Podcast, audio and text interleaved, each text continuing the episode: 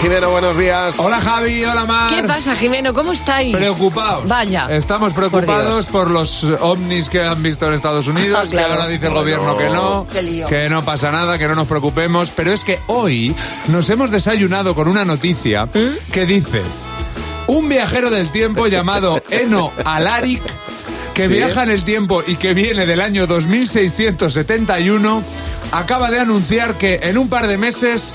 Los extraterrestres van a conquistar la Tierra. Me viene fatal. Atención. No he pagado la hipoteca. Ah, eh, Ahí está. Tengo fubito. Todo es ¿Y que me viene este, mal. este con quién ha empatado? Y yo sin podar, ¿eh? El Alaric este con quién ha empatado. Pues no sé, pero tiene un montón de seguidores. La pregunta es qué hacemos siguiendo a este señor. Eso Nosotros, es. por si acaso, ¿Dónde- dónde seguís? no, claro, nosotros por si acaso nos vamos a preparar. ¿Tú qué harías si te cruzas con un extraterrestre? Decirle hola, porque hay que ser educado en la vida. Y si te dice el extraterrestre, Le doy una colleja, ¿por qué? porque a lo mejor me ha insultado. ¿Qué le preguntarías?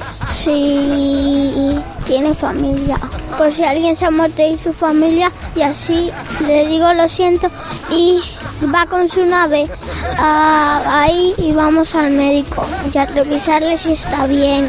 Le invito a mi casa a merendar. ¿Y se podría quedar a dormir? No me dejarían mis padres, porque no me dejan casi traerme amigos a casa a dormir. Queda mucho trabajo. Le decía ahora, eh, ¿cómo estás? Le dices, hola, ¿cómo estás? Y si te dice Regulinchi, Pues me voy corriendo. Porque no quiero más problemas. Pues le digo que juegue conmigo. ¿a qué jugarías con el extraterrestre?